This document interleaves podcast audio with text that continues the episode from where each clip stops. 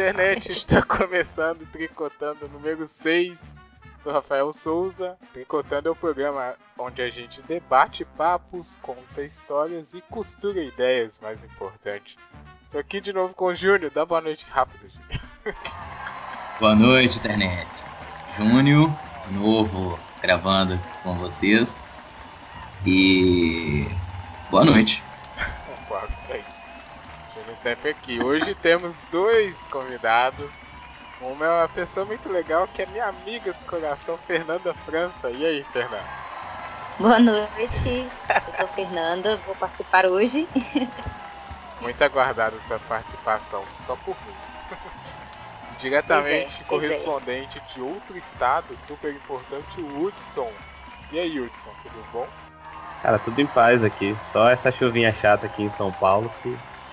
Fez o dia ficar bem calminho. Chuva é bem ruim, hein? Tomara que não venha pra cá essa chuva. Tem chuva. Olha, estou aqui rodeado de professores e mestres, porque a gente vai tricotar sobre a reforma do ensino médio. Vamos voltar com polêmica aqui, depois de duas semanas de programa, onde a gente, a gente repensou o programa, né, Júnior? A gente estava fazendo é, coisas estratégicas, né, para poder melhorar o é. tricotando. Para não dizer que, né? para não dizer que foi culpa da gripe, culpa de internet, enfim.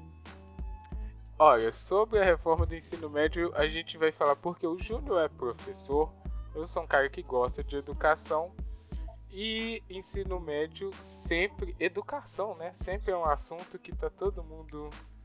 É, se não tá falando bem, tá falando mal, porque educação é o que faz o país ir pra frente, ou não.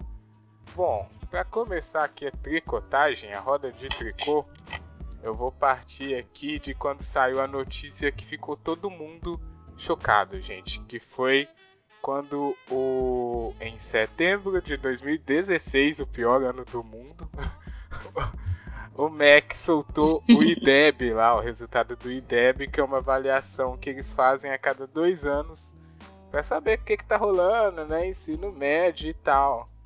Só que aí o resultado foi bem ruim, foi um dos piores nos últimos, cadê aqui, ó, 10 anos, tem fontes aqui da época, que a, a média que é, o ensino médio deveria ter é 6,3 e aí o IDEB apontou um índice de 3,7 pontos. E aí todo mundo ficou, nossa, meu Deus, né? O que está acontecendo com a educação?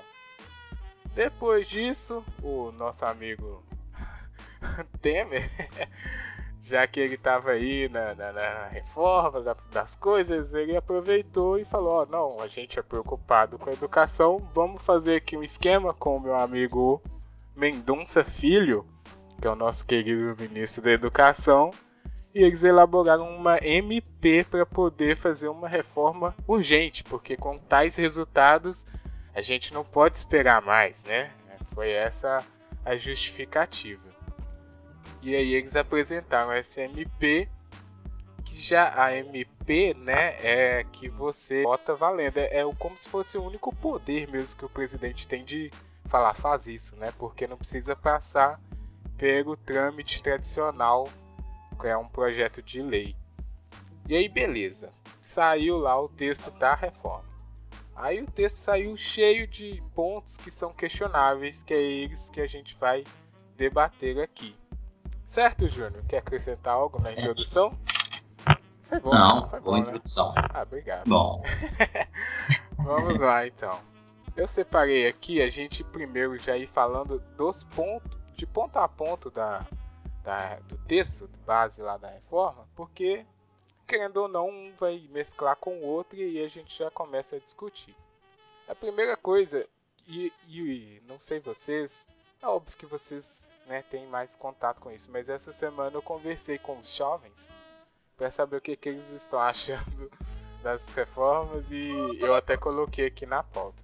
Primeira coisa, tempo de carga horária de, de escola, que eu coloquei aqui, que atualmente são 800 horas, e aí vai, no, no final eles querem é, dobrar quase o tempo que é 1400 horas que o cara vai ficar o dia inteiro na escola, escola de tempo integral e tal.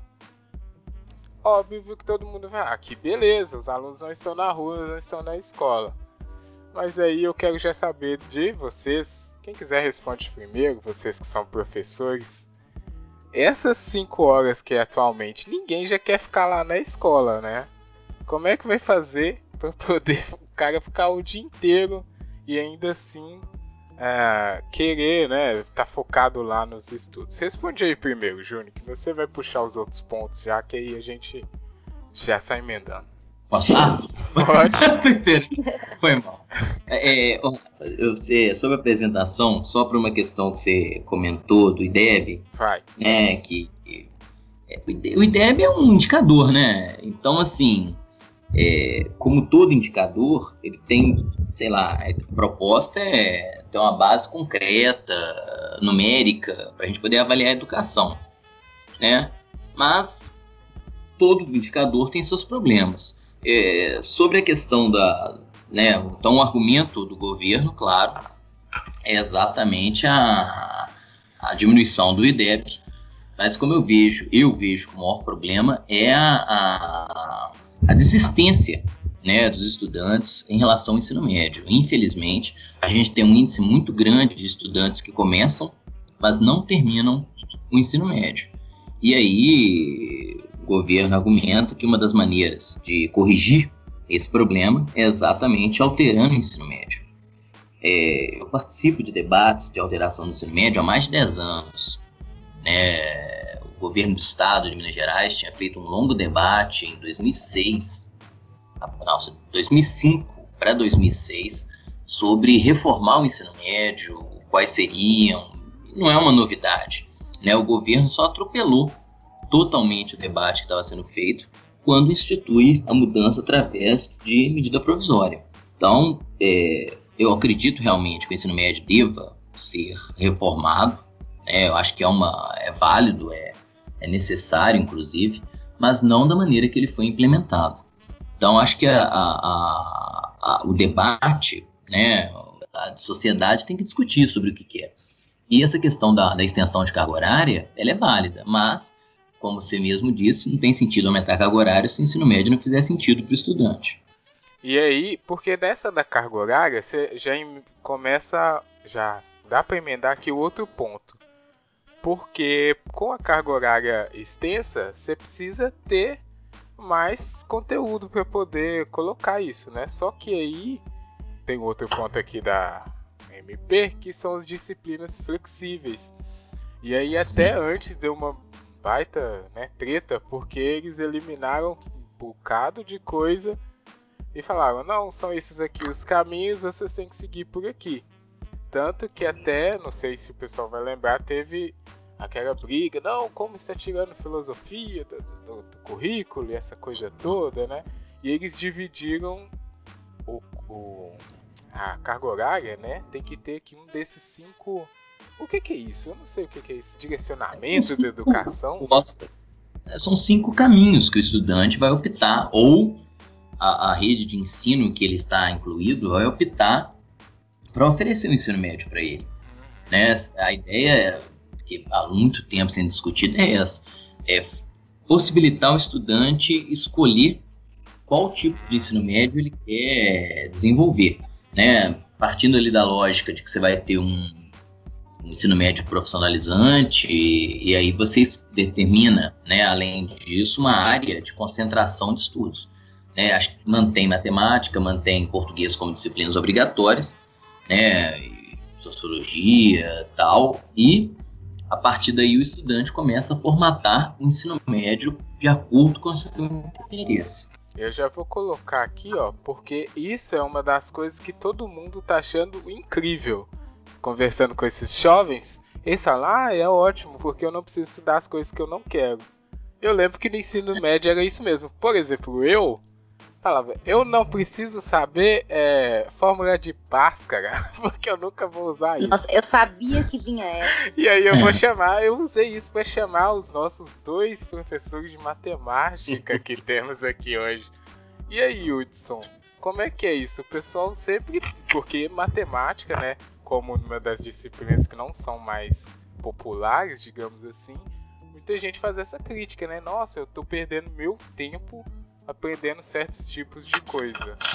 O que que você vê assim dessa dessa direcionamento e liberdade, né, que os alunos vão ter? Cara, no geral eu concordo totalmente. Tem muita coisa, muitas vezes que a gente aprende na escola que muitas vezes para a pessoa não faz sentido nenhum. Quando você colocou aí, por exemplo, a questão do, da equação de segundo grau, é, existem, por exemplo, currículos no mundo, por exemplo, o currículo francês. É, eu conheço pessoas que fizeram ensino médio na França, e na França, no ensino médio, por exemplo, uma das coisas que não se vê são as equações quadradas, as equações de segundo grau. Porque se você for levar assim num sentido prático para a pessoa, não faz, não é, não, você não é algo, você não vai parar na sua vida para usar. É que também assim dep depende muito de como o currículo é interpretado. Se eu estou interpretando o currículo para ver o que é útil para as pessoas, hoje o currículo do ensino médio brasileiro e não só em matemática, em muitos outros, Exatamente. em outras áreas, é, ele é atrasado, ele vê muito conteúdo e vê de uma maneira que não faz sentido nenhum para a pessoa. Só que, por exemplo, é, no caso do ensino de matemática, no caso do Brasil, a gente trabalha. É, a, a, formação do ensino médio ela não, não é voltada para o trabalho, ela é voltada para o cidadão, para você formar um cidadão pleno.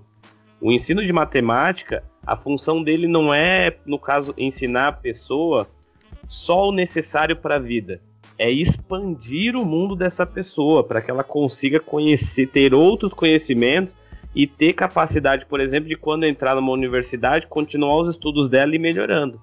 Nesse sentido, se eu entender a educação por esse viés, muitas coisas que não servem na nossa vida, mas que ampliam a nossa cultura, elas conseguem melhorar a nossa a, a maneira que eu consigo ver o mundo. Por exemplo, a matemática, ela tá na, eu, né, uma interpretação minha e eu dou o direito de estar bem errado com isso. É, a matemática, ela não tá lá para criar, tipo, por exemplo, excelentes pessoas que calculem muito bem. Ela tá lá para mostrar para a pessoa que existem maneiras diferentes de pensar, existem maneiras diferentes de se entender muitas coisas. Nesse sentido, se eu parar para entender desse jeito, tem muita coisa dentro da matemática que amplia a minha cultura, que amplia a minha visão e faz sentido eu aprender no ensino fundamental no ensino médio. Agora, se, você, se a gente vai levar para um discurso do que é prático, do que é útil para a pessoa, ah, para que, que serve a equação do segundo grau? Na sua vida, para nada, para a maioria das pessoas. As pessoas vivem muito bem. Normalmente todo ano eu vejo alguém postando lá no Facebook. E eu passei mais um ano e não sei para que, que serve a equação do segundo grau. Cara, você vai morrer sem saber. Porque não é algo que foi colocado ali num sentido de utilidade, não é para ser útil para as pessoas. Claro. É, que e essa. Pô, pode falar. E essa, essa parte me incomoda bastante, porque é, eu, eu escuto isso sempre, é a piadinha preferida dos alunos, né? Mas a, a, acontece que a matemática ela fica numa posição ruim, né? Fica na posição da matéria que, que, a, que pega no pé dos alunos. E aí, e aí acaba que o que eu entendo é muito, muitas das coisas, assim como o nosso colega falou, ela não é para sua vida prática, né? É para expandir realmente. E eu, eu sempre volto à pergunta, mas eu também, né? É, nós, todos nós, temos que saber para que serve a mitocôndria. E aí ninguém se pergunta, ninguém se revolta com a mitocôndria. E aí com, a, com Bhaskara, com a equação, eu sempre vejo as pessoas revoltadas, né? E, e para mim a ideia é o currículo ele vai te dar uma base para qualquer área que você quiser seguir na sua vida. Então, não quer dizer que, que você vai usar isso na prática. Não vai, realmente. Você vai morrer sem saber para que, que serve, no que, que, no que, que você vai usar isso, né? Mas a ideia, pelo menos o que eu tenho, é o que eu, o que eu sempre utilizo de exemplo, né? O meu currículo, hoje, se eu decidir estudar qualquer outra coisa da minha vida, eu não preciso voltar do zero. Eu tenho a minha base, para começar aquele estudo. Então, eu acredito que seja essa a ideia de ter esse currículo que a gente tem atualmente, para que o aluno ele tenha qualquer possibilidade em qualquer ramo desses. Porque senão o aluno vai ficar limitado. E aí ele só sabe matemática e aí. Até mais do que isso também, quando vocês trouxeram, por exemplo, a questão do IDEB, é, vale a pena lembrar que, por exemplo, no Brasil, o, o IDEB, assim, a gente tem as notas divididas por, por categoria de ensino. No Fundamental 1, a nota do IDEB, se eu não me engano, ela tá. É que depende de estado, né? Mas tem estado que já tá quase alcançando a nota 6. No Fundamental 1 a nota tá muito boa. No Fundamental 2 a nota já cai um pouco. No ensino médio, e no ensino médio em escola pública, você vê a nota caindo de uma maneira vertiginosa. Só que às vezes a gente também tem que parar e entender por que, que isso está acontecendo. É, no caso, por exemplo, é, assim, eu tenho acesso, por exemplo, aos dados aqui da, da cidade de São Paulo e do, e do estado de São Paulo no geral. E no Brasil a gente tem várias situações diferentes, talvez tudo que eu colocar aqui não funcione, por exemplo, para outros estados. Mas assim, algo que eu vejo muito nos últimos anos foi é, o, o, o governo federal ele influenciou muito, por exemplo, na questão de formação para os professores do, do que a gente chama de Fundamental 1, que é do primeiro ao quinto ano. Principalmente muito focado em alfabetização. A gente tinha o, o Plano Nacional de, de Alfabetização na Idade Certa, e entre outros planos, planos federais, planos fede é, estaduais, planos municipais, muito focado na formação dos professores. E aí esses professores tiveram uma formação diferenciada, foram ouvidos, foram colocados e estão conseguindo melhores resultados. Eu não vi esse esforço para Fundamental 2 e para Médio. E principalmente aqui, agora eu estou falando da cidade de São Paulo. Na cidade de São Paulo, você ainda tem escolas municipais que atuam no Fundamental 2 e não quase, quase nenhuma. Acho que no, na, na, cidade de São Paulo inteira tem cinco escolas municipais que, que trabalham com ensino médio. As escolas de ensino médio normalmente são só escolas estaduais. E essas escolas, pelo menos aqui em São Paulo, eu não sei como são, pode até depois vocês verem aí como é que é no estado de vocês, mas aqui em São Paulo, é, aqui na cidade de São Paulo tem uma diferença muito grande, a escola municipal e a escola estadual. Por exemplo, no estado, o investimento, o salário dos professores está bem menor. Meu, tem professor que não está tendo giz, cara. Eu, eu, tenho um amigo que é professor do estado, o cara não estava recebendo giz na escola para dar aula. Tipo, para escrever na lousa, ele tem que comprar o próprio giz. Se ele quer fazer uma atividade num papel, ele tem que comprar o próprio sulfite, ele tem que imprimir. É, o estado daqui não tá tão diferente, não. Tá. Nesse sentido, porque assim, é fácil colocar a culpa nos professores, mas os professores estão recebendo primeiro estão recebendo salários dignos, estão recebendo no mínimo uma estrutura da escola para fazer um trabalho legal. E aí é fácil você tem todos esses problemas. Como é que a gente vai fazer para resolver? Vamos reformar o ensino médio, vamos fazer uma reforma. E a gente não bate nos principais problemas que estão acontecendo. Na falta de respeito, na falta de estrutura de uma carreira. E aí, no caso, por aqui em São Paulo, está muito nítido os professores, assim, por exemplo, que conseguem ter uma. É, que já se estudaram, que se esforçaram bastante, eles não ficam no Estado. Ou eles vão para a prefeitura, ou eles vão para escolas particulares que paguem para eles um salário interessante. Porque aí fica no Estado. Você recebe pouco, o salário que você recebe quando entra vai ser o mesmo salário que você recebe de 30 anos depois, porque não tem um plano de carreira. Você não vai receber. Os aumentos eles são bem ridículos e normalmente não são aumentos no salário esse tipo de coisa vira os professores e falam, cara, eu não quero trabalhar nessa rede. Aí a rede, por exemplo, que fica só para o Estado, é a rede que vai ter os piores resultados. Só que aonde nessa reforma alguém falou de salário dos professores? Exatamente. Aonde nessa reforma falou a situação do trabalho? Uhum. De novo, é, quando você colocou que essa questão é, é uma medida provisória, não é uma lei. Porque se fosse lei, tinha que passar por vários trâmites.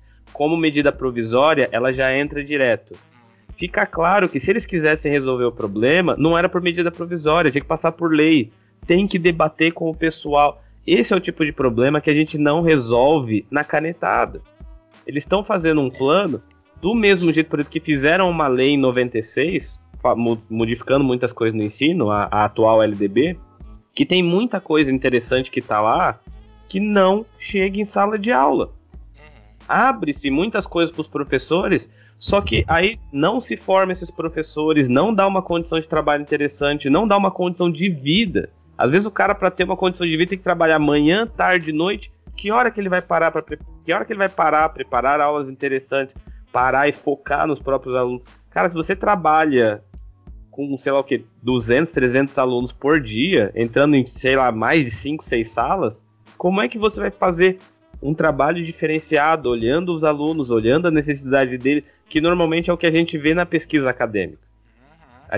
Aí não diminui a quantidade de aluno, não aumenta o salário de professor. E aí quer discutir a questão na canetada, mudando uma lei, mudando a base comum, não vai acontecer. Porque a questão é a base curricular. Né? Quando você procura no próprio site né, do MEC falando sobre essa questão da, da reforma, tudo remete à Base Nacional Comum Curricular, que nem foi aprovada ainda. Porque esse que é o debate, né? O que se ensinar? Sim, a, a Base Nacional vai ser votada ainda no primeiro semestre. Será? Com essa situação política que a gente está agora, será que a Base Nacional Comum Curricular vai realmente entrar na pauta? É, não tem reforma do ensino médio.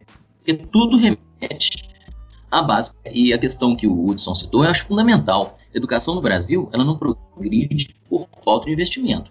Ah, tem muito dinheiro? Não o dinheiro, na minha opinião, né, está muito mal aplicado.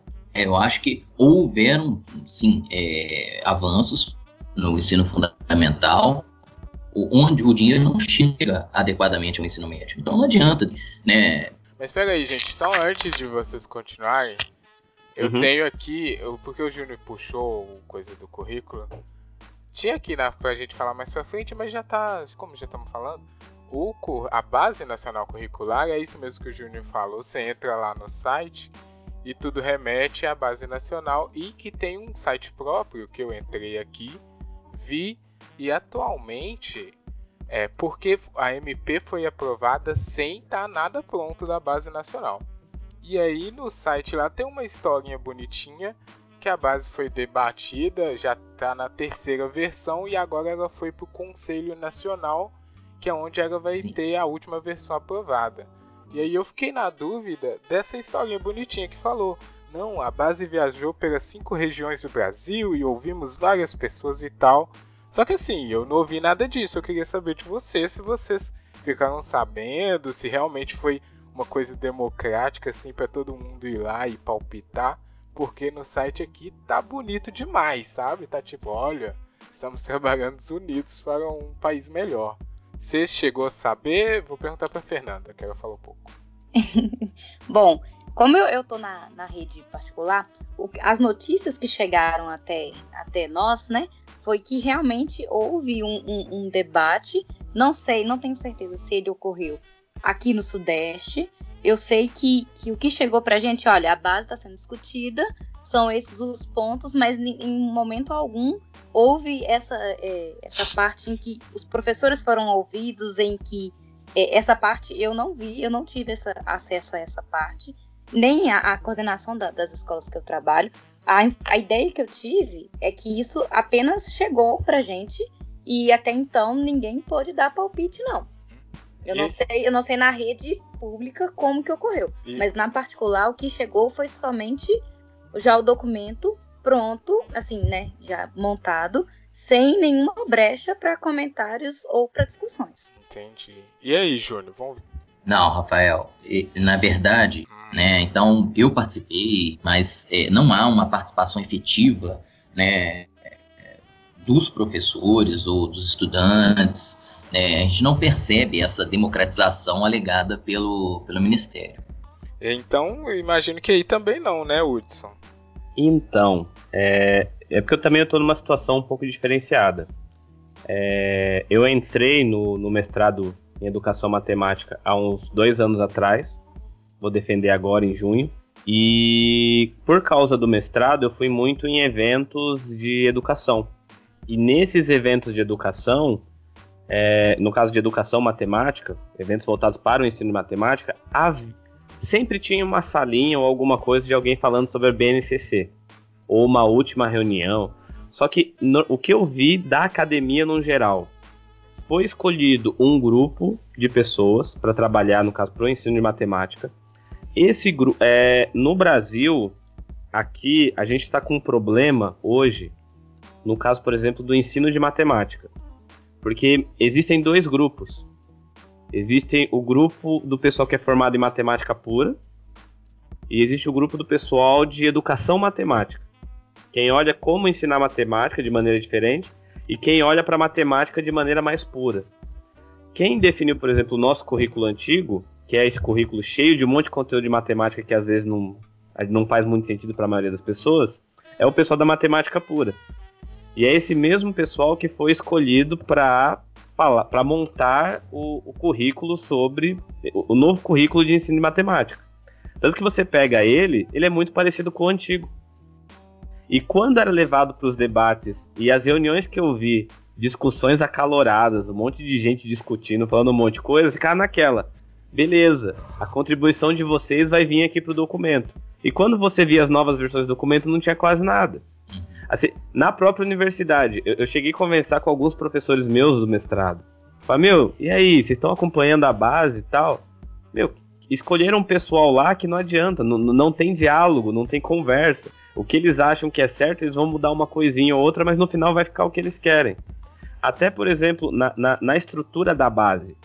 Aqui em São Paulo, há alguns anos atrás, a gente criou um, um documento que a gente chamava de expectativas de aprendizagem que quem pegar para ver, ele é muito parecido com, com a base nacional comum que está sendo feita para o Brasil todo hoje. O São Paulo já uns, mais ou menos uns 10 anos atrás já tinha uma proposta dessa. Acho que era de 2006, se eu não me engano. Só que assim, fizeram esse documento. Ele chegou nas salas de aula? Não. E por que, que ele não chegou nas salas de aula? Porque o documento foi feito de uma maneira que ele foi feito por especialistas, o que, que eles achavam que era melhor para chegar na sala de aula. Conversaram com os professores? Não conversaram. Os professores continuaram dando aula do jeito que queriam. Então ficou uma coisa na teoria. Fizeram uma reforma aqui em São Paulo que não chegou na sala de aula, porque os professores não se sentiram contemplados naquilo.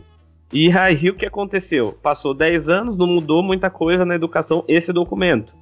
Aí é que é onde entra a proposta, por exemplo, da, do, do, documento que a gente estava o documento que a gente estava planejando aqui em São Paulo ano passado. Esse documento até por sinal saiu no final das contas.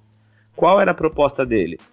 Escuta os professores e entre os professores e os especialistas a gente chega num meio termo do que é melhor de ter na sala de aula. Então, por, tanto que nessa proposta atual aqui de São Paulo, qual era, qual foi a ideia, principalmente por trás dela? Tiraram essa noção. Quem pegou a base nacional comum vai ver muito isso nela. Tem muito item a item o que deve ser ensinado. Ensinar isso desse jeito, ensinar isso desse jeito. E o professor não tem liberdade para mexer com os assuntos. Se eu quiser trabalhar de outra maneira, se eu quiser trabalhar com outra, por exemplo, lá me ensina que eu tenho que ensinar geometria. Aí eu tenho lá o conteúdo do livro, é sempre do mesmo jeito. Supomos que eu quero tentar trabalhar, eu quero trabalhar geometria com os alunos, mas eu não quero trabalhar pelo jeito que está lá no livro. Eu quero trabalhar, tipo, só que por desenho geométrico.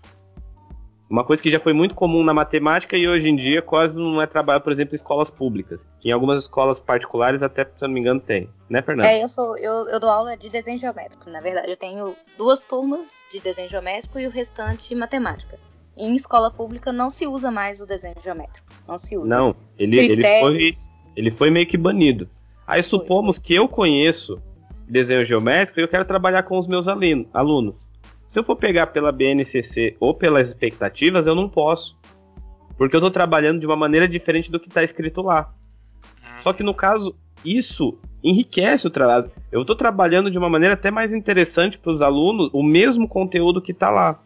Tanto que na essa último documento que a gente fez aqui em São Paulo, é, ele trabalhava não linkando todos os documentos. Tipo, você tem que ensinar isso, isso. Tinha lá o que o aluno tem que aprender só que fica a cargo do professor como o aluno vai aprender aquilo. Porque a, a proposta do, do, último documento aqui de São Paulo, que a gente deixou de trabalhar com expectativa de aprendizagem, a gente começou a trabalhar com direito de aprendizagem. A criança tem direito a aprender isso, isso e isso. Como ela vai aprender isso? O professor define. Entendi. E como o professor pode definir de uma maneira interessante? Sendo formado tendo formações. Por exemplo, aqui em São Paulo, ao mesmo tempo que a gente estava fazendo esse movimento da escrita do documento, começou um movimento raro aqui em São Paulo da formação dos professores em horário de trabalho.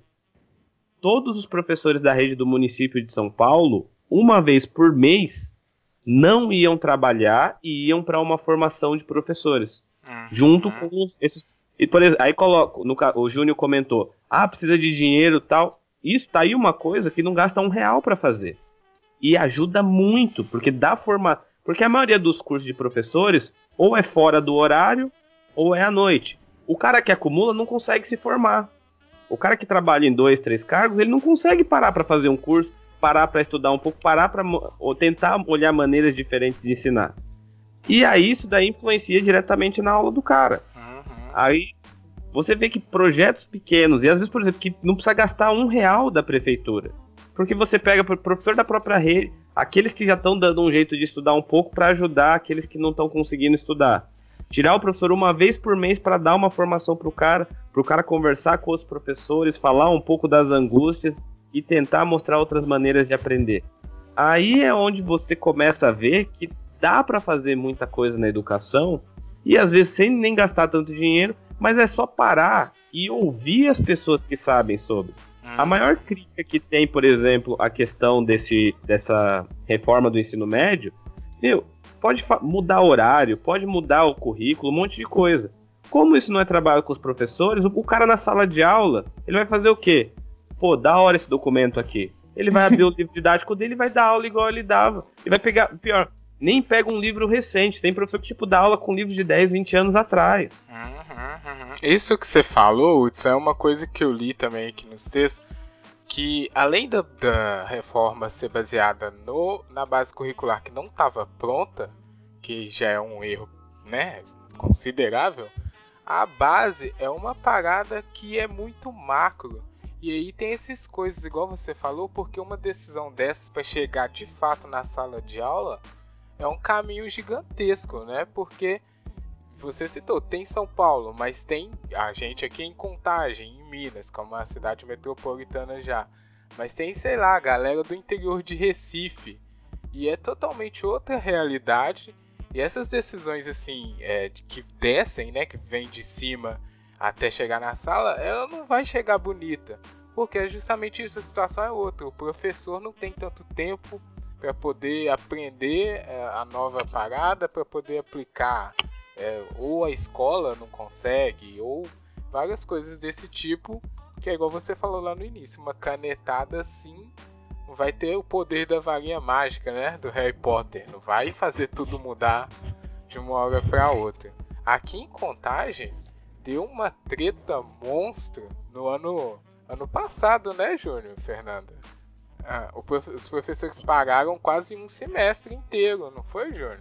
É, mas aí é aquela questão que eu estava me referindo, a questão do investimento, né? Exatamente. É, o que o Hudson comentou do cara dobrar, triplicar a jornada, é essa questão do salário que não é suficiente para você se manter. Então, eu, eu, digo investimento, às vezes não é nem exclusivamente é, na formação. Na formação, mas também na, nas condições.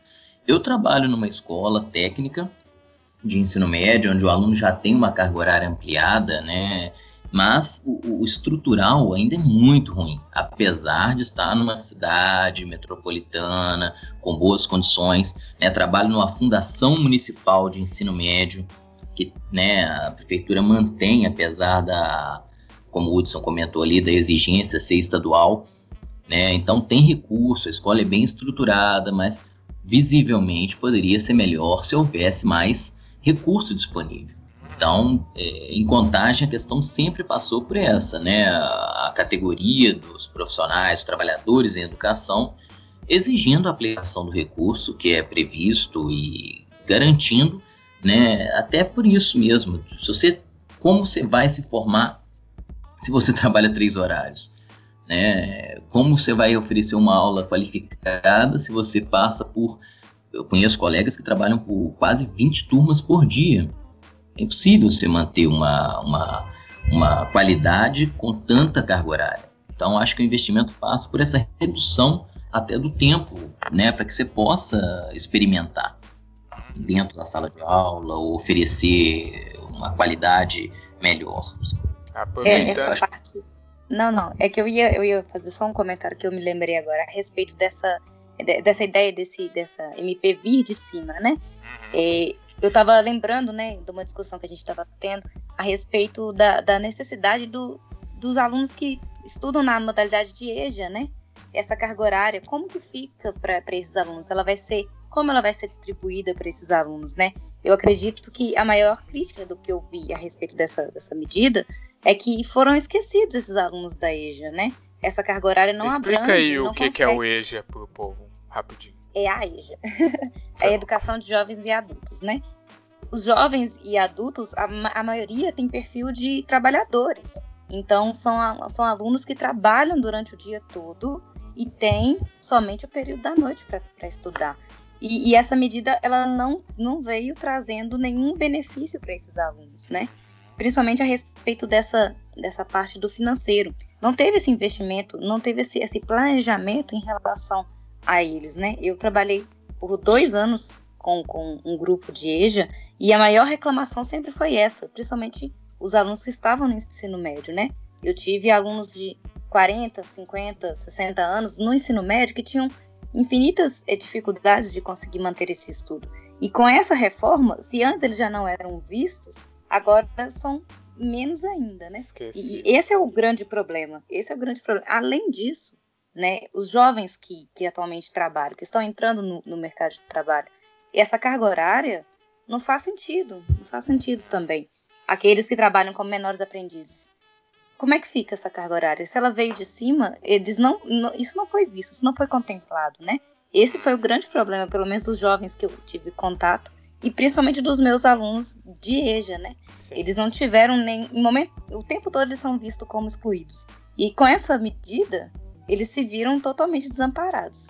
Sim, pegando esses dois ganchos, porque o pessoal, a, os defensores, né, falam, ah não, os alunos têm que ficar mais tempo na escola porque eles não estão na rua, óbvio, né? Estão recebendo mais conhecimento. E um outro ponto que o Hudson falou, porque agora na MP lá tem lá a, a, a parada dos professores de notório saber, que é aquela galera que não precisa ser professor, ele só precisa saber muito, que ninguém sabe como vai funcionar para esse pessoal poder dar aula. Esse teste, né?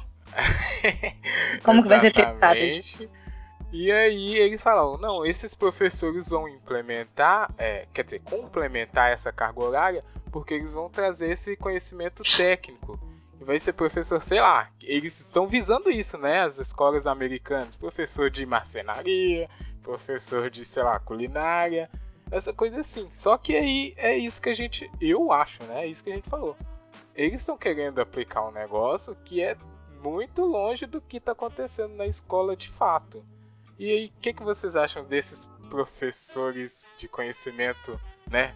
É, que pode ser uma referência sem ser, sem sequer ser um professor de fato. Cara, isso daí que você tá trazendo, eu tô vendo um monte de gente problematizando, achando que isso daí vai ser um problema violento. Hoje já é assim no Brasil.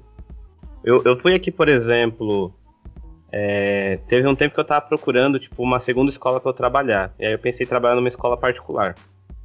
Na maioria das escolas que eu entreguei o currículo, tipo, eles já, tipo, me ligavam na hora, porque assim. Ah, o cara que tá dando aula aqui, tipo, ele não é professor de matemática, ele é tipo um engenheiro. Pegavam pessoas que estão fazendo, sabe fazer conta, e bota. E por que, que eles fazem isso? Não tem professor suficiente de matemática. Aqui em São Paulo, eu achei muito engraçado.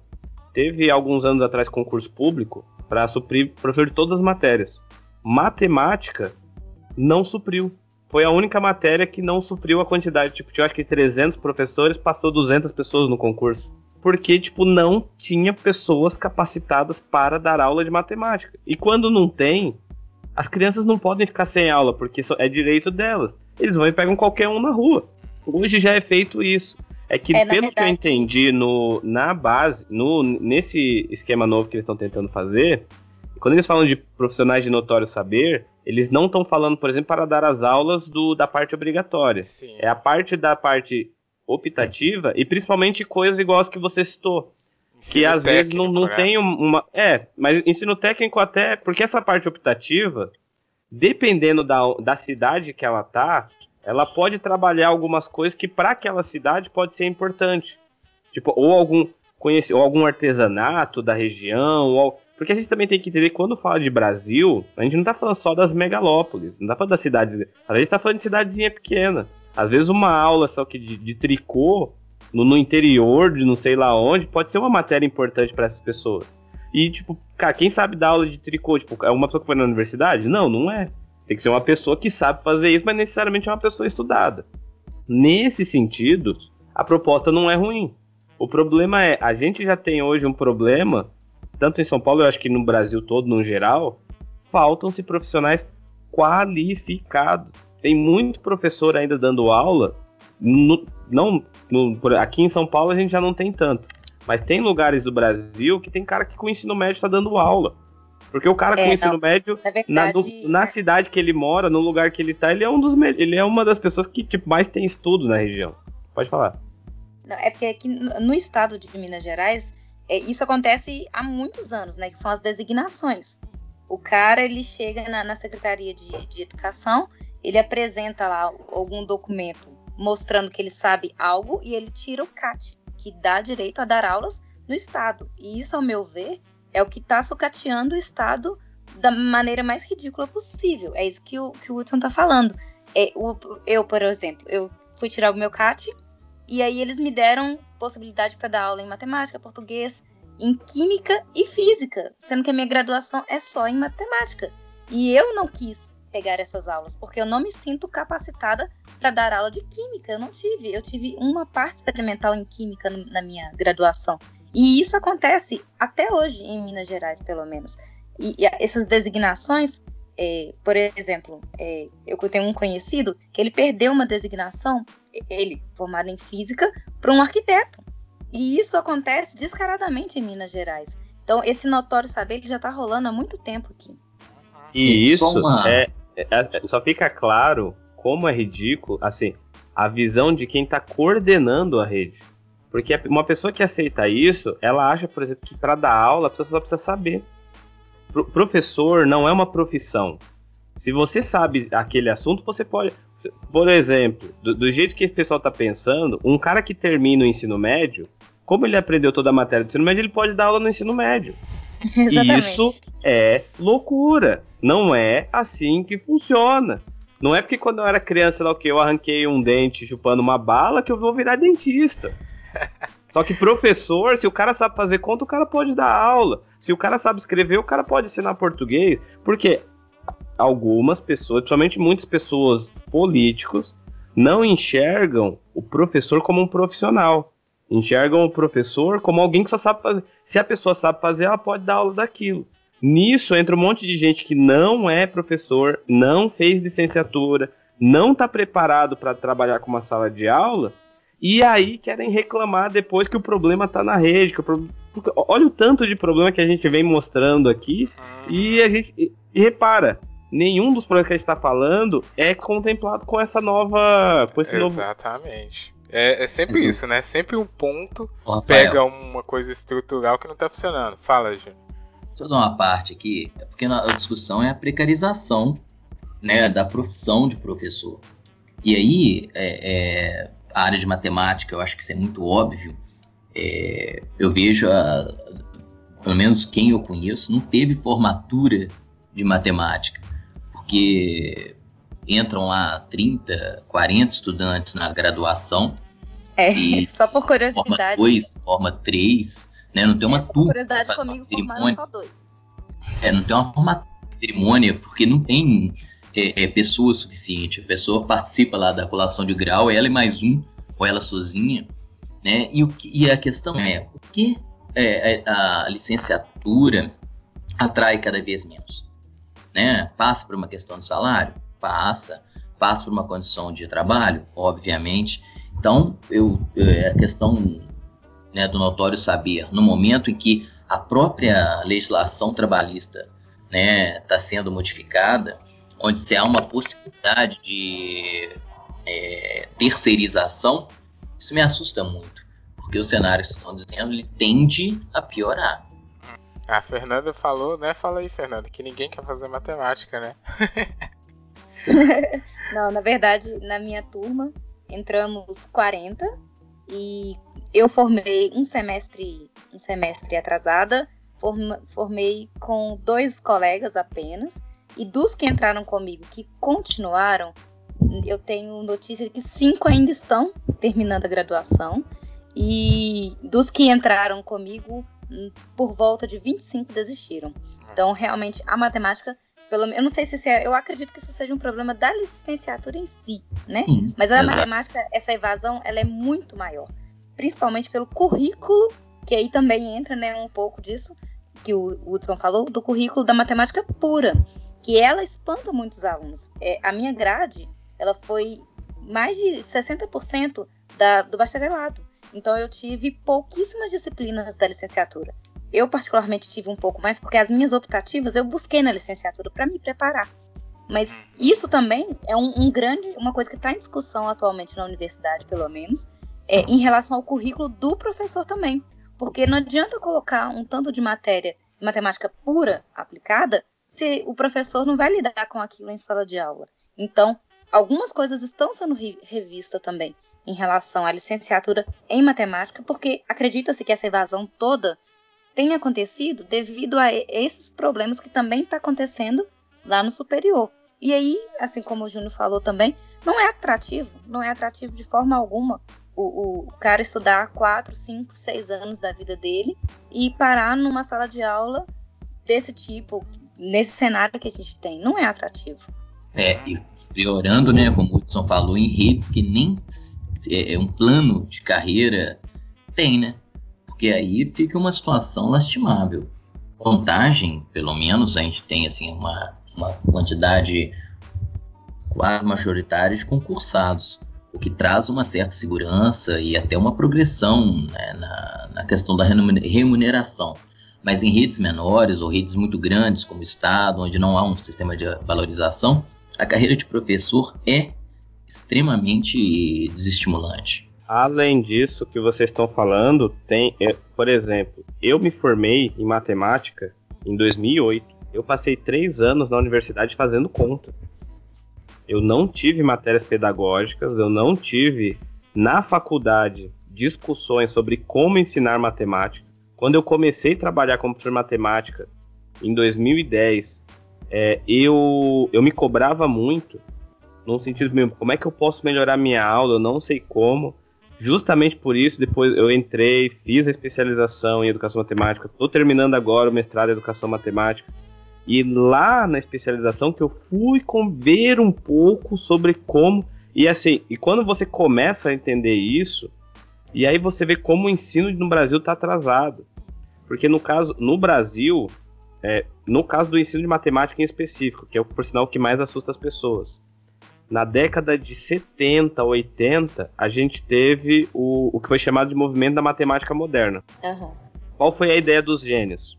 Tira todo o contexto das coisas, deixa a conta, ensina a conta para as crianças que o contexto eles fazem sozinhos. É, eu não sei vocês, quando eu estava no fundamental e no médio, eu passei anos fazendo conta com X e não faz, sabia o que eu estava fazendo, mas eu tinha que saber fazer as contas. Equação de primeiro grau, equação de segundo grau, tinha um monte de coisa, somente na matéria de matemática, que eu aprendi a fazer, mas não sei para quê.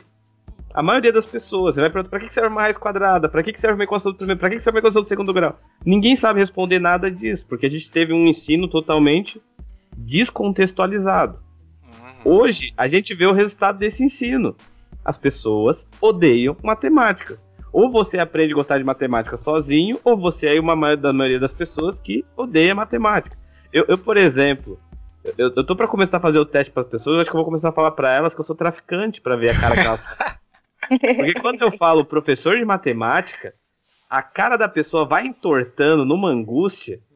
Eu entendo. Que aí, sabe, bate até um desespero, cara. Assim, meu, eu não quero mais falar para as pessoas que eu sou professor. É falar assim, ah, o que? Eu sou professor matemática. Eu sou professor. A pessoa já olha estranho pra você. Do quê? Matemática. A pessoa, você já vai ver a pessoa se, se contorcendo numa angústia, num ódio, numa tristeza. E aí você fica, meu, que triste a minha profissão, as eu, pessoas eu não entendo. gostam de mim só por causa da minha profissão. Eu entendo a pessoa e eu sou super a favor, porque a Fernanda é testemunha, né, Fernanda? A Fernanda, eu fiz a primeira piada do podcast da história por causa dela, porque eu zoei que eu era formado em matemática e eu falei, não, que loucura, né? Só pessoas Pois loucas é, eu sempre escuto isso. É Mas sempre aquela, aí. aquela, Aham, mas é. Eu, eu acho que a gente tá defe- defendendo muito matemática nesse programa e eu não sou a favor disso.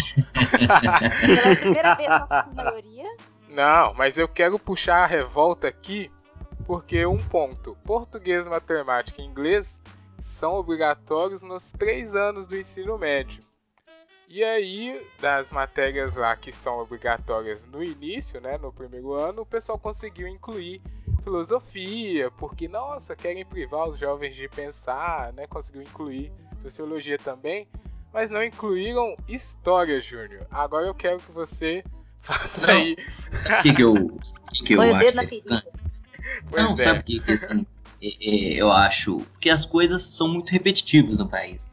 Então nós já tivemos modelos de ensino médio como é, não, não é lógico que não são iguais, mas modelos parecidos. Então, é, a geração antes da, da minha tinha um ensino médio fragmentado. Então você tinha ali o, o científico, eles chamavam de. Era científico e. Esqueci o nome que você dava ao outro, cara. Até, dura- até pouco tempo atrás as pessoas Ah, ainda eu falavam. Não sei, eu sou jovem. O outro era o. Era como se Não fosse um lembro também. é, mas já houveram experiências de fragmentar o ensino médio, de, sei lá, né, criar opções de formação. Então, eu fiz né, um técnico, meu ensino médio foi técnico em contabilidade, que eu nunca exerci, inclusive. Nem, nem sei porque eu fiz, acho que é falta de opção. Mas é, é, você vai criando divisões e aí a questão é, né? E a questão da, da base, e que a Fernanda falou lá no início, né? De, de possibilitar a pessoa a ter uma visão de conjunto. O meu receio é esse, né? É, a gente criar ensino médios é, limitadores da pessoa. Isso. A pessoa opta por fazer um caminho e aí acaba limitando, né? Eu acho que oferecer para um estudante de 15 anos já uma, uma opção né, definitiva, eu acho muito perigoso. Né? É, Debate assim, ah, o Enem o cara tem que escolher com 18 anos. Nós estamos retraindo isso três anos. Então, com 15, a pessoa já tem que definir o que, o que ela vai seguir. E a opção dela de reverter tudo isso. Sim, sabe? esse é o Bom. ponto que eu ia puxar agora mesmo. Porque Posso é só isso. complementar uma, a fala dele? Ah, fala. É. Cara, já existiu no Brasil, há muito tempo atrás, uma divisão de ensino médio que era os liceus de arte e Clássico ofício. científico, lembrei. Não, antes do clássico e do científico, você tinha dois tipos de ensino médio. Você tinha o ensino médio para pessoa que se preparava para fazer uma universidade, Sim. e você que normalmente era os filhos das pessoas que tinham mais dinheiro, e você tinha o ensino médio para o filho do peão, que era para aprender profissões, que era os liceus de arte e ofício os primeiros, não os atuais. E aí, sabe, era muito dividido. O cara que estudava para ser chefe e o cara que estudava para ser peão. Hoje em dia, nessa reforma aqui, eu consigo ver que a gente está tentando voltar para esse sistema. Isso. Porque o filho do boa. cara da escola Eu queria pública, chegar aí, mas pode ir. o filho do cara da escola pública, ele vai trabalhar e vai para criar sua profissãozinha, só que com um diploma de técnico. O cara que tem dinheiro não vai entrar nessa escola. Vai entrar numa escola particular que vai preparar ele para o vestibular, para ele entrar nas faculdades públicas, para É. ser o chefe do molequinho que vai conseguir uma profissão, que vai normalmente o que eu vejo, eu, eu trabalho na periferia de São Paulo. O que eu vejo que acontece com a maioria dos meus alunos, os pais são pobres, a primeira coisa que eles querem fazer saindo do ensino médio é, é arranjar um emprego o mais rápido possível, arrumam um emprego mais ou menos, só que aí não tem tempo para fazer a faculdade. Ou fica tentando fazer a faculdade e não consegue, ou sofre muito para fazer a faculdade e entra nesses números que a Fernanda coloca. Entra 40 num curso, forma 5. Dá para entender essa nova reforma como esse movimento antigo. Eu quero pobre peão e quem tem dinheiro para dar chance pro filho estudar mais e entrar numa universidade boa é o que vai acontecer. Então você vê que muitas vezes algumas coisas que estão fazendo parecem algumas maldades que a gente já viu na história.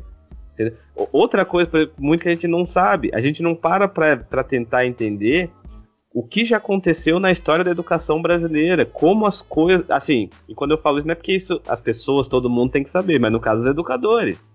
A gente às vezes tem que saber da onde a gente veio e às vezes as coisas ruins que já aconteceram lá atrás, pra gente não deixar acontecer de novo quando elas tentam voltar, como tá acontecendo agora.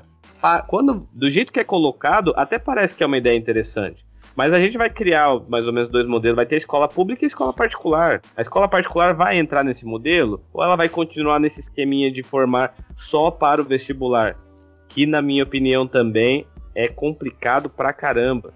Você preparar o cara só em apostila, só respondendo perguntas e achando que você tá formando um cara que, sabe, criativo, que sabe fazer as coisas, não tá. Quando a gente fala, por exemplo, que a educação brasileira tá ruim, não é só a pública. A educação geral brasileira tá ruim. Até nas escolas particulares, porque nas escolas particulares você tem um modelo totalmente engessado, não respeita o aluno, não respeita o que ele quer aprender, ou quando ele quer aprender, ou como ele quer aprender. E aí, nesse sentido, você vê que, na verdade, no geral, a escola brasileira tá muito ruim. E a gente tem que amadurecer muito, tem que olhar estudos, tem que ver como as coisas estão acontecendo. Isso. Bom, essa parada que o Hudson falou era um negócio que eu tava escrito aqui para mim falar. Porque eu tô vendo. é, não, mas ficou. Não tem problema. Mas a propaganda do governo é isso. Aparece um jovem lá bonito da malhação. Ah, agora eu tenho futuro nas minhas mãos, eu posso escolher para onde que eu vou. Só que é isso que eu, eu vejo que vai acontecer isso. O cara que é pobre, ele vai escolher. Para que que eu quero saber biologia, ciências da natureza? Que merda é essa? Eu vou estudar aqui para me aprender um trabalho e quem sabe talvez, né, sair daqui empregado. E quem não tem esse tipo de preocupação vai inventar, não, eu quero ser biólogo marinho. Então aí estuda qualquer outra coisa. E isso que o Júnior falou é uma coisa também. Eu, cara, eu não não a pessoa com quantos anos que vai ser 14, não, 15. Não tem como a Ué. pessoa decidir assim um rumo. E aí depois ela decide, beleza. Eu tenho facilidade em escrever, eu vou escolher português aqui. Só que quanto mais você aprende, mais você descobre que não era aquilo. E aí, ah não, é português, mas não é mais. Eu vou tentar mudar. Vai ter como mudar? O cara vai ter que repetir o ano de novo? Pra mim, é igual o Hudson falou. Fica pintado bonito, né? Você tem liberdade. Mas vai dar muita confusão e não vai funcionar desse jeito que eles querem, justamente por causa dos contextos sociais de cada estado, né? O cara sempre, sempre vai ter todo mundo querendo fazer técnico para aprender a fazer, é, aprender o trabalho, né? Do dia a dia, do, de fábrica. Não vai querer fazer essa parada de aprender novas coisas. Não tem, menino não tem essa ideologia. Cara, eu, eu quero até colocar um contraponto no que você está falando, porque assim, uma das escolas de mais renome aqui em São Paulo, o, se eu não me engano é o Colégio Bandeirantes, eles trabalham com essa escolha. Só que lá como é que funciona? No período da manhã, os alunos têm a carga de estudo normal, todas as matérias, e no período da tarde, os alunos escolhem as matérias que eles querem aprimorar. Se eu sou bom em matemática, eu vou ter uma carga maior de matemática, porque se eu sou bom em humanas, eu vou escolher para me especializar em humanas. Se eu sou bom em biológico, só que assim, é, essa escola. Não limita, né? Não, ela potencializa. Exatamente. Você tem um horário de estudo que você tem que ver porque todas as matérias são importantes. Agora, se você tem uma maior habilidade para um lado, você pode focar para aprender mais desse lado. Se fosse nesse sentido, o, o, o, o programa era bom. O problema é que do jeito que ele está sendo colocado, ele abre, por exemplo, para a crítica que você fez de novo, é, é essa questão de você deixar o, o, adolescente escolher, deixar ele se aprimorar em coisas que ele já é bom, isso que, que é até a propaganda do governo, isso é uma tendência mundial. As pesquisas em educação veem isso como algo muito positivo. A ideia não é ruim. O problema é como ela é aplicada. Eu não, o aluno não pode escolher matérias que ele não vai ter. Ele pode escolher matérias que ele quer se especializar, que ele pode, ele vai ter o básico e esse básico precisa ser tudo que ele vai precisar na vida dele. E se ele quiser melhorar em alguma outra coisa, ele tem que conseguir. E, e só para que tenha a ver um pouco, eu não sei se vocês já ouviram falar, por exemplo, vocês já ouviram falar das maiores universidades do mundo, né? Harvard, Yale, essas universidades americanas. Eu não sabia que foi quando você entra numa faculdade dessa, ah, eu quero fazer, por exemplo, sei lá, economia. Eu não entro em economia. Eu entro num curso geral. Nesse curso geral, eu estudo de tudo um pouco. Uma, cara, um pouco de cada matéria, de cada ramo do, do estudo. Eu estudo dois anos nisso. Eu tiro um diploma geral. E depois desse diploma geral que eu trabalho específico. Aqui em São, aqui em São Paulo, por exemplo, eles abriram a UFABC, que é uma das universidades que o, que o Lula criou. E essas universidades, elas trabalham nessa prerrogativa. Eu conheci uma menina que estava fazendo mestrado em educação matemática e não tinha terminado a licenciatura. Porque ela fez esse curso geral, todas as matérias, já tinha um diploma de universidade, porque essas universidades você vai pegando vários diplomas. Você vai fazendo vários. Porque qual é a ideia desses cursos? Formar um profissional que reconhece todas as áreas, que ele não é só preso na caixinha dele, que por mais que ele vai se especializar em uma coisa só, mas ele já conhece de tudo um pouco antes de especializar. Aí você, aqui na UFABC, o estilo de curso é, e cara, você vê o pessoal que é formado lá, meu, são as pessoas, sabe, é muito interessante essa formação para a pessoa. Não é à toa que as maiores universidades do mundo usam esse sistema. Você acha que um cara formado por esse ensino médio que está sendo proposto consegue entrar numa universidade dessa? Pois é. É isso que eu Mas acho. aí- Tá, tá entendendo como são as coisas? Ah, ó, ó como mas- é os problemas.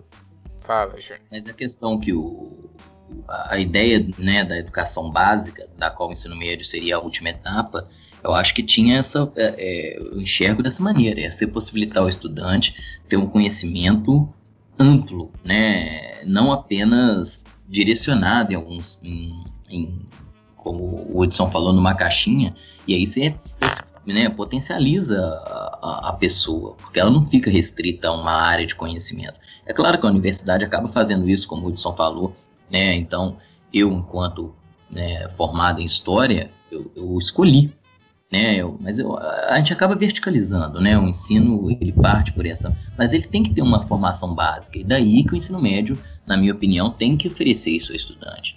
É, sobre a questão, né, que está falando aí da queda, que o ensino médio, que a educação em si ela é ruim, é uma questão de universalidade. né? Quanto mais se abre a educação para mais pessoas, infelizmente, isso foi, aconteceu com o ensino fundamental, agora com o ensino médio, você, universaliza, você tem uma queda, né? Porque enquanto uma educação para poucos, é fácil manter uma qualidade alta. Quando você universaliza, quando abre para, né, pelo menos deveria ser para todos, né? Infelizmente no Brasil há uma queda de qualidade. E aí você está tentando melhorar a qualidade pelo caminho mais fácil, né? Aí- Daí que eu disse que para a educação melhorar em um todo ou para todos, né, nós temos que investir muito em educação e, e entender que a educação ela não é qual que é o objetivo. Acho que a discussão, né, é educação para quê? né, a gente já- Caindo nisso que você falou. Então vamos formar para o mercado. E eu não acho que a educação deve se restringir exclusivamente a isso. Porque você limita de Exatamente. Mas aí, a Fernanda, cadê? A Fernanda tá aí? Tá, né? Oi. Você tá Tô. caindo. Mas aí. Fernanda, na Finlândia, os alunos não têm prova, eles não, eles não têm sala de aula, eles entram e ficam à vontade para escolher tudo que eles querem fazer. Por que, que não pode dar certo? Porque tem muitos defensores. E eu vi vários, pesquisando, vi várias reportagens que comparavam isso, traziam essa coisa da Finlândia porque é expoente na, na educação e no ensino médio mundial. E era isso, lá é liberdade total. Só que o pessoal pega a parada, a, o modelo, de uma cultura, um, um contexto totalmente diferente e quer aplicar aqui. E não vai, né? A Fernanda que é, dá aula na escola particular, onde, na teoria, né, o, o ensino é levado mais a sério, essas coisas assim. Não é, Fernanda? E aí?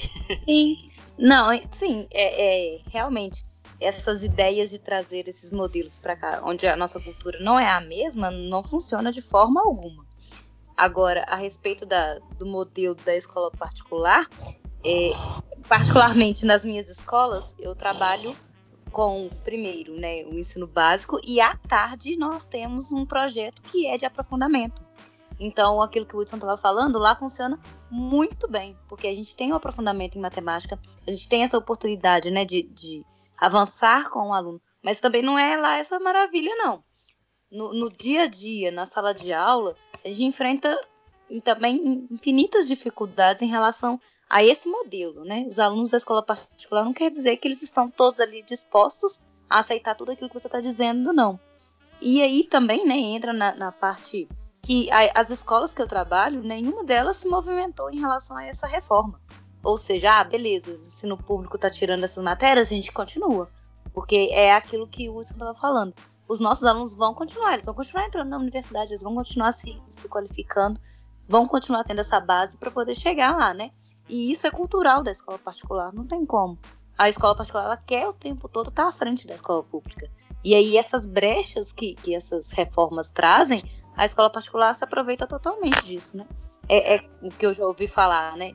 Ah, não vai oferecer tal, tal disciplina? Beleza.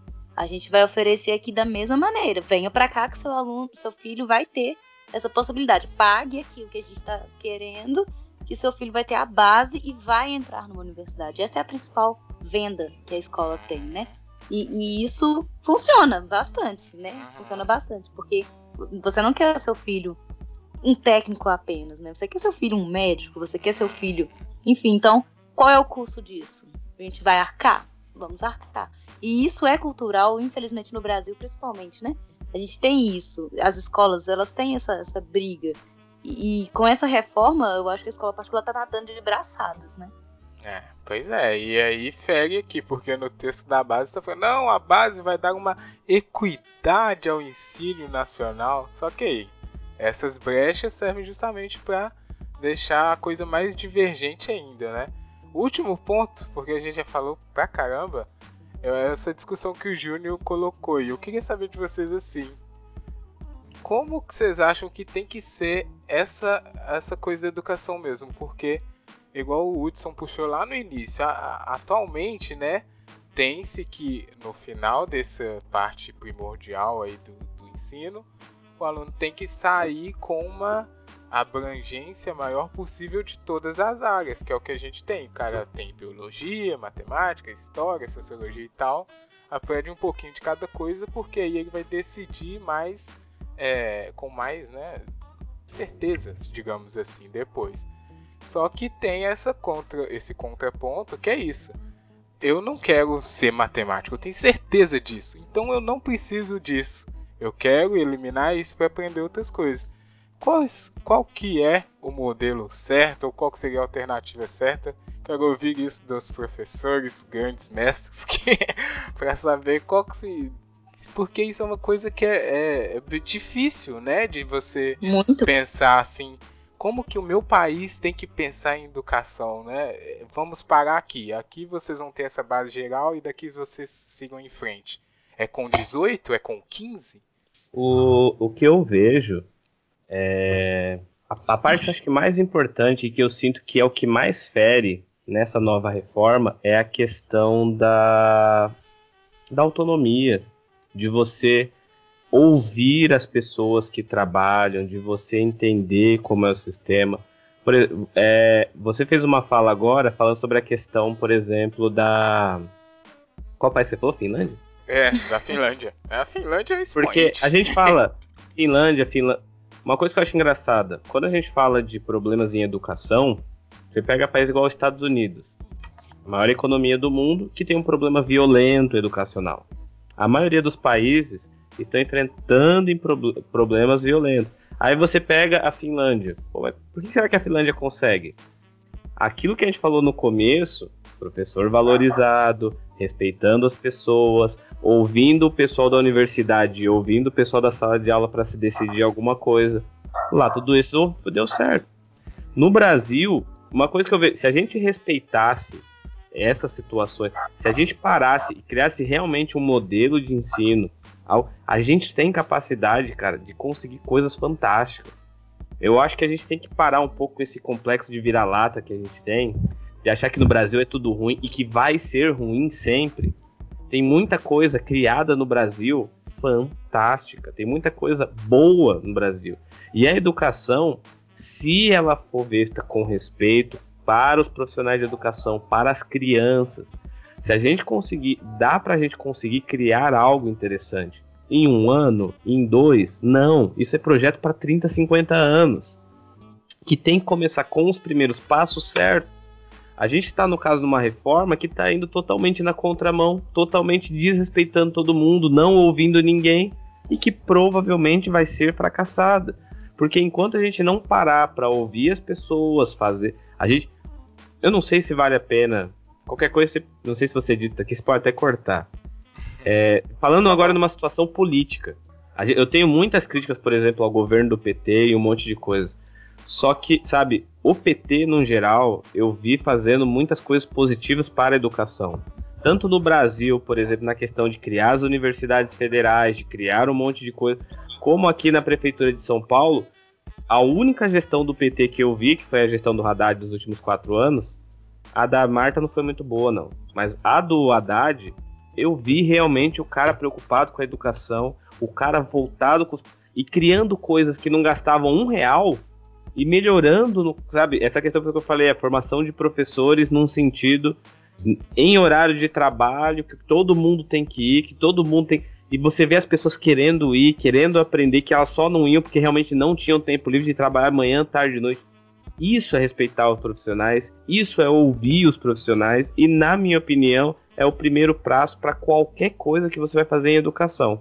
Se você respeitar os estudantes, se você respeitar os educadores, cara, isso eu acho que já dá uma evolução muito grande na educação. E aí você entra no que o Júnior falou de que investir realmente dinheiro e tomar políticas certas, a gente pode virar um país de ponta, talvez aqui daqui 10, 20 anos.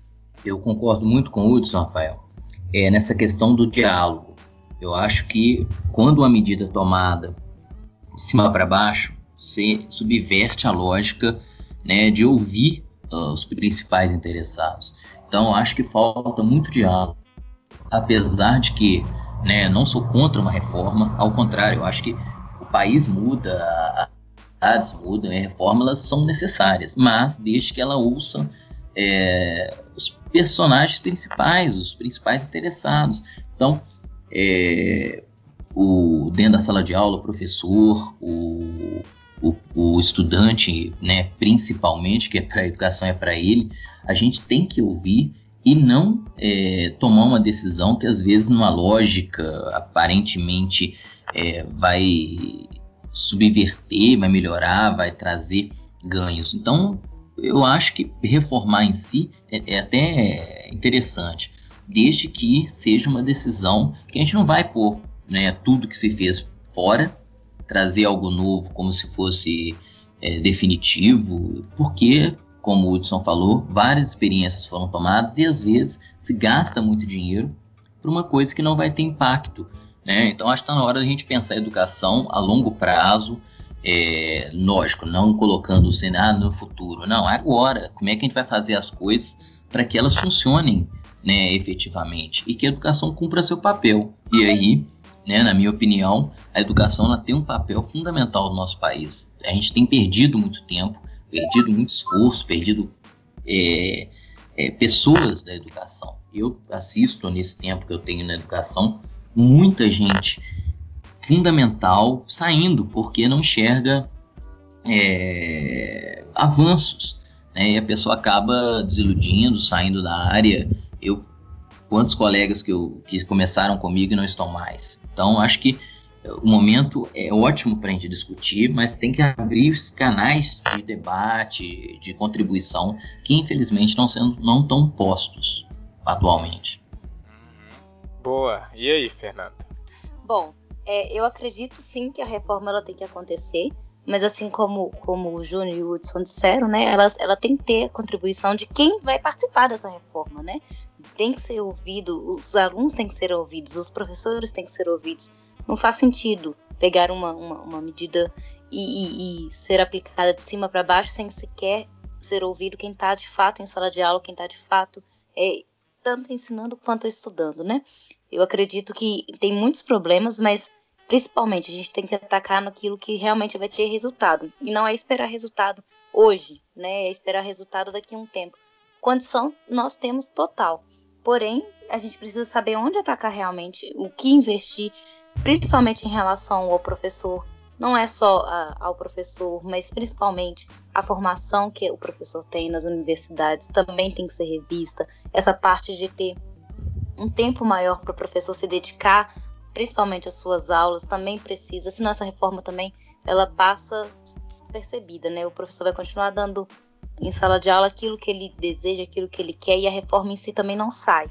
Né? A gente precisa dessa, dessa parte também para que a, essa reforma continue, né? Para que a gente tenha realmente alguma coisa que vá ser útil daqui a 20, 30 anos. Senão, vai ser só um, um, um, um falatório e aí se esquece isso e isso se acaba e aí some o dinheiro e aí some tudo e acabou, né? Essa reforma ela é necessária sim, não está bom do jeito que está, mas a gente precisa realmente de ser ouvido, porque o professor é o principal que tá ali, que sabe o que, que acontece. Viva! Viva os professores, falou bonito. Olha, então vou... deixa eu só. Ô, Rafael, porque é o ah. seguinte, eu sou estudante, fui estudante de ah, tá. escola pública sempre, e hoje sou professor de escolas públicas e é, fica parecendo também que a gente só taca pedra, né, cara? Então, assim, é, Vou pegar o exemplo mais imediato que eu tenho, que são meus estudantes do terceiro ano de 2016. A maioria entra na faculdade, né? A maioria está no ensino superior. Então a gente cumpre o nosso papel.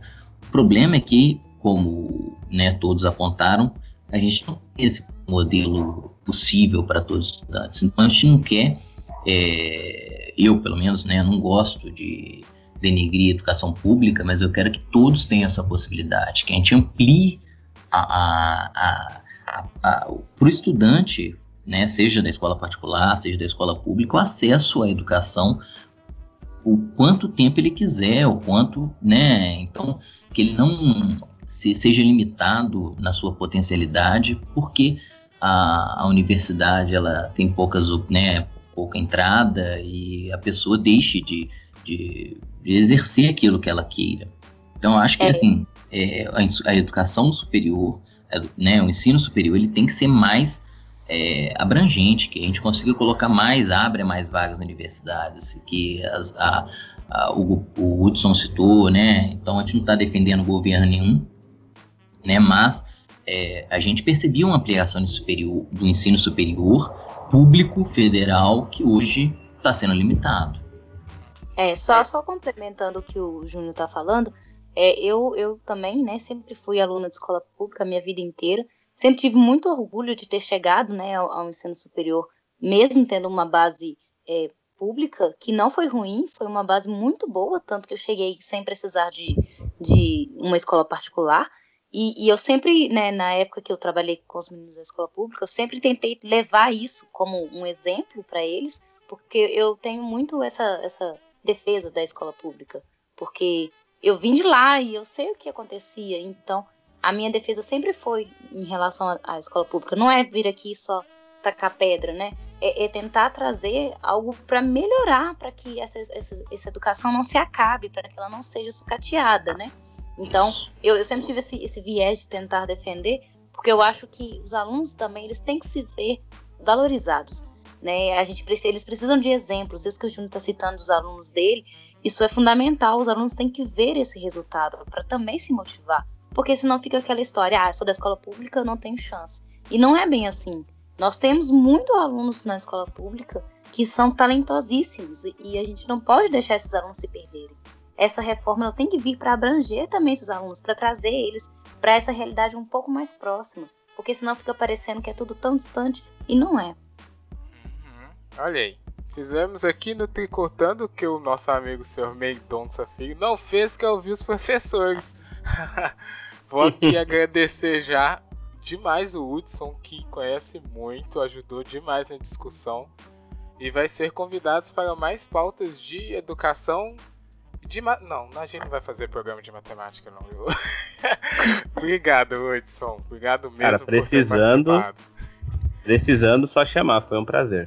Ah, que ótimo. Quer deixar aí um contato para o pessoal te achar no, no, nas redes ah, sociais? Quem puder, por favor, me adiciona no Twitter, arroba manohd. E aí a gente vai conversando. Beleza, ótimo. Vou agradecer também a Fernanda, que vai estar aqui mais vezes, se ela quiser, né? Porque convite não falta. Obrigado, Fernanda. Só não vai estar para pautas de matemática, porque realmente. Não terá. É, não, isso eu acho realmente uma sacanagem. A gente podia sim falar de tantos matemáticos brilhantes que nós temos, né? Mas enfim, um dia a gente ainda vai chegar a esse consenso. Concordo, concordo. Sim. Dá para fazer umas pautas bem legais. Dá sim, Ixi. com certeza. Tá bom. Mas, muito obrigada também pela participação.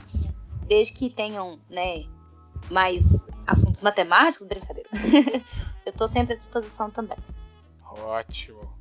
E, Júnior, como sempre, obrigado. Estamos aí, Também. agora voltou para sempre tricotando, né? Ligação, isso. e Ó, hoje não tem comentário de nada porque tinha duas semanas que não tinha programa e o programa já tá muito longo. Se você quer xingar qualquer um dos professores presentes, tem os comentários para isso. Se você quiser me xingar também. Qual que é o e-mail que eu nunca sei, Júnior? Tricotando? E não, é. Contato, né? E olha, o Júnior já sabe, eu não sei. É, é cruel, né, cara? Contato, ó. Contato, Contato. Isso, olha aí, parabéns. Agora Bom. eu vi, agora eu vi que a gente tá full force. E arroba Tricotando Cast no Twitter. E visitem ao site, tem mais podcasts. Ó, obrigado a todos. A gente se vê no próximo. Dá tchau aí pro pessoal, gente. Tchau! Tchau! Falou, tchau, tchau!